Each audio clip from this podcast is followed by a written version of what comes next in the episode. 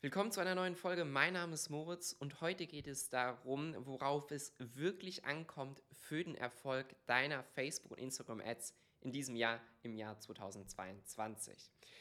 Ich selber als Werbetreibende, auch Kunden stellen mir oft die Frage, stellen sich selber die Frage, welche Prozente soll ich bei einer Lookalike Audience verwenden, wie viele Adsets, wie viele Interessen sollen da reinkommen, soll ich eine Lowest Cost Bid Strategy machen oder eine Cost Cap oder eine Bid Cap Strategy und so weiter und so weiter.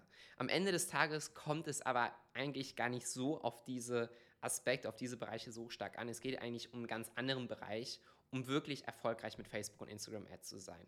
Du musst nämlich wirklich verstehen, wen möchtest du dort auf der anderen Seite erreichen, sodass du es schaffst, dass die Leute in dieser Unzahl an Ads, das darf man wirklich nicht vergessen, an den Unzahl an Ads, die die täglich sehen, wie kannst du da herausstechen, wirklich das Interesse wecken und die Leute dazu bringen, dass sie auf die Ad klicken und dann auf einem hoffentlich conversion-optimierten Online-Shop eine Conversion und Kauf tätigen.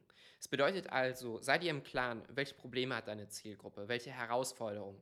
Wie findest du das heraus? Indem du deine eigenen Kundenbewertungen mal genau analysierst und versuchst, gewisse Stichworte immer wieder neu zu finden, sodass du daraus ein besseres Verständnis erzielst. Du kannst die Kundenbewertung deiner Konkurrenten durchlesen. Was können der Produkte gut, was können deren Produkte schlecht, was kannst du besser. Du kannst das Feedback unter deinen eigenen Ads, aber auch unter anderen Ads die mal genauer anschauen und schauen, was schreiben darunter die Leute, wie sprechen die, was ist die Sprache der Zielgruppe, was ist der Zielgruppe wichtig.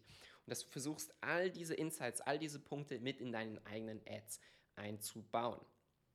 Gleichzeitig solltest du dir natürlich auch überlegen, wie schaffst du es wirklich, Ads zu erschaffen, die das Interesse der Zielgruppe so stark wecken, dass sie einfach aufhören zu scrollen. Ja? Und dafür habe ich auch schon in einer anderen Folge darüber gesprochen, dass es da spezielle Metriken für gibt, wie zum Beispiel das Thumbstop-Ratio bei Video-Ads, was dir prozentual ansagt, wie viele Nutzer deiner Gesamtimpression sich deine Video-Ads mindestens 30 Sekunden angeschaut haben.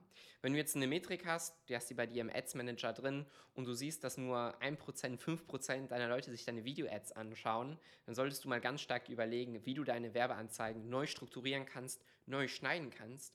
Insbesondere die ersten drei Sekunden einfach mal austauschst mit verschiedenen Openern, um dort diesen Wert zu optimieren, wodurch auch langfristig alle weitere Zahlen im Funnel besser werden sollten. Das heißt, das, darum sollte es eigentlich nur mal in dieser Folge gehen, ähm, dass du dich gar nicht so sehr mit diesen technischen Punkten beschäftigen musst. Natürlich sind sie wichtig. Natürlich musst du sie richtig aufgliedern, richtig gegenseitig testen. Ähm, und dort schauen, dass du dein Werbebudget so effizient wie nur möglich auch einsetzt. Ja? Es geht aber vielmehr darum, dass du wirklich Creatives erschaffst, die deine Zielgruppe auch interessieren, die du nicht selber nur selber persönlich schön findest, sondern auch deine Zielgruppe findet sie interessant und ansprechend. Und dadurch aus den Learnings, die du da aus den Zahlen herauslesen kannst, dann immer weiter und weiter dein Werbebudget effizienter einsetzt. Ich hoffe also, die Folge hat dir gefallen. Wenn ja, dann hoffe ich, dass du bei der nächsten auch dabei bist und ich wünsche dir noch einen schönen Tag. Bis dahin. Czacza.